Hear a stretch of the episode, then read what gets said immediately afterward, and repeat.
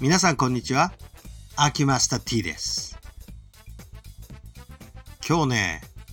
患者さんとね、喋ってね、まあ、ちょっと皮肉めいた話なんだけど、ある人の話の中で出てきたんだけど、ある人っていうのは、某大学の、えー先生なんですけど、某大学の先生のことを話題に挙げたときに、おお、そういえばさ、あいつの大学のさ、あの、SEO 対策がすごくてさ、多分クッキーとか、ものすごい強力なの入ってるぜっていう話をしてたんですよ。これで思いついたんだけど、あの、あいつの、あの大学の SEO 対策さ、結構使えるよねっていう話をされたんで、ええそうですか。で、何に使うんですか？って言ったらですね、ああ、実はさ、俺さ、あの、ちょっとこう、あの、つい、ちょっと、出来心で、あのーちょっといわゆる、えーお色気のあるページ見ちゃうんだよね。で、お色気のあるページ見るのは別に構わないんだけど、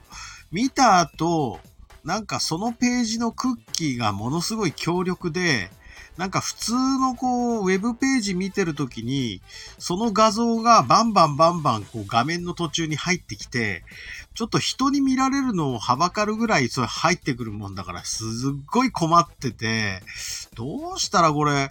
ねこれ消えてほしいんだけど、なんかクッキーっていつまでもしつこくいるし、なんかこう SEO 対策強いんだろうね、ああいうページって。だけど、そこで思いついたんだ。あいつの大学のさ、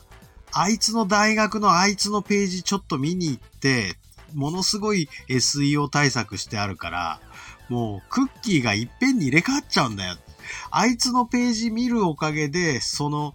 なんかちょっとお色気のページの情報が全部書き消されて、なんか真面目な人の、あの、見てるウェブページみたいな感じに仕上がるから、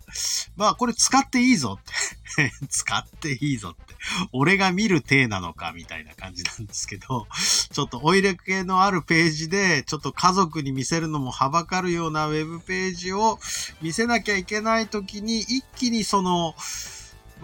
クッキーを書き換える素晴らしい SEO 対策をしてあるあの大学の、あいつの大学のあそこのページを見るという対策方法として使えるぜっていう